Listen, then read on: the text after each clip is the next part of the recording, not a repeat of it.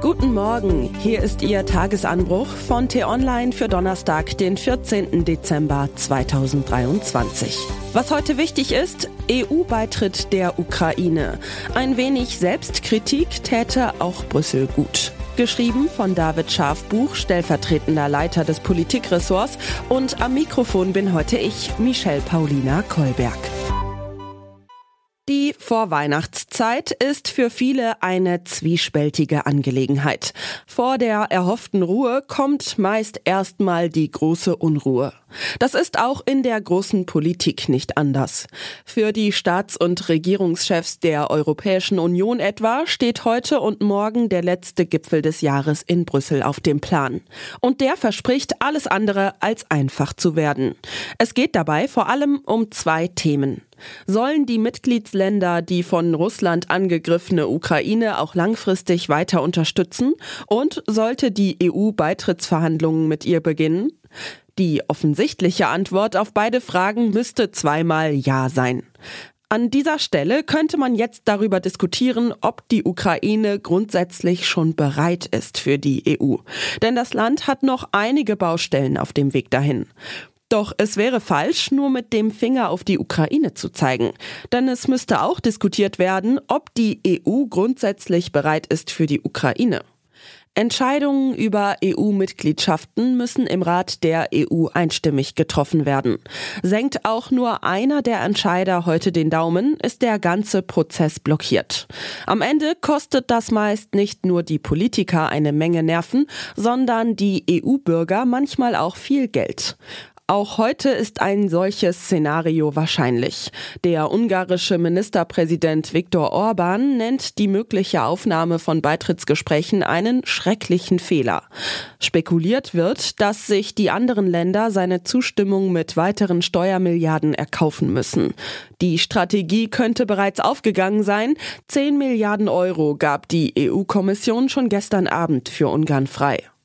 Unabhängig von Orbans Veto ist es auf der einen Seite verständlich, dass bei solch zentralen Entscheidungen auch jeder EU-Staat zustimmen muss. Auf der anderen Seite lähmt das Einstimmigkeitsprinzip die Handlungsfähigkeit der mit 27 Staaten mittlerweile sehr großen Europäischen Union. Dabei sind im Europäischen Rat auch Abstimmungen mit qualifizierter Mehrheit möglich. Dabei müssen mindestens 55 Prozent der Staaten zustimmen, die gleichzeitig 65 Prozent der Bevölkerung der EU repräsentieren.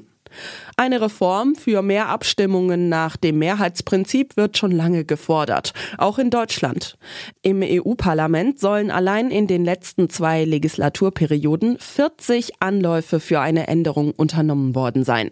Aber bisher sind die Versuche immer wieder gescheitert, auch weil, Sie ahnen es bereits, eine solche Reform Einstimmigkeit erfordert. Doch selbst wenn alle Staaten die Mitgliedschaft irgendwann durchwinken sollten, gäbe es weitere Probleme.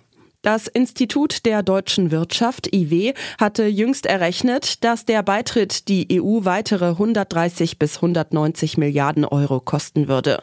Da die Landwirtschaft in der ukrainischen Wirtschaft eine wichtige Rolle spielt, müsste Brüssel plötzlich riesige Mengen an Agrarsubventionen an Kiew überweisen. Die Streitereien um Getreidelieferungen mit Russland während des Krieges zeigen, wie wichtig die Ukraine für den Weltmarkt ist.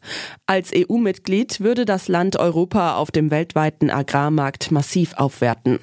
Die aktuellen Subventionsmechanismen würden die europäische Landwirtschaft allerdings in ein solches Ungleichgewicht bringen, dass auch hier eine Reform bitter nötig wäre. Um all diese Fragen wird es auf dem heutigen EU-Gipfel leider weniger gehen. Stattdessen werden Bundeskanzler Olaf Scholz und seine Kollegen darüber diskutieren, was die Ukraine noch leisten muss, um der EU einen Schritt näher zu kommen und welche Zugeständnisse Viktor Orban für seine Zustimmung gemacht werden müssen. Dabei wäre besinnliche Selbstkritik angebrachter. Was heute wichtig ist. Einigung beim Geld.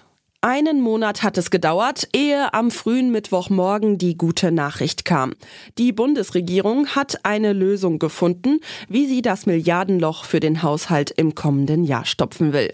Harte, aber konstruktive Arbeit war dem vorangegangen, meinte Bundeskanzler Olaf Scholz im Anschluss und sprach von einem demokratischen Kompromiss.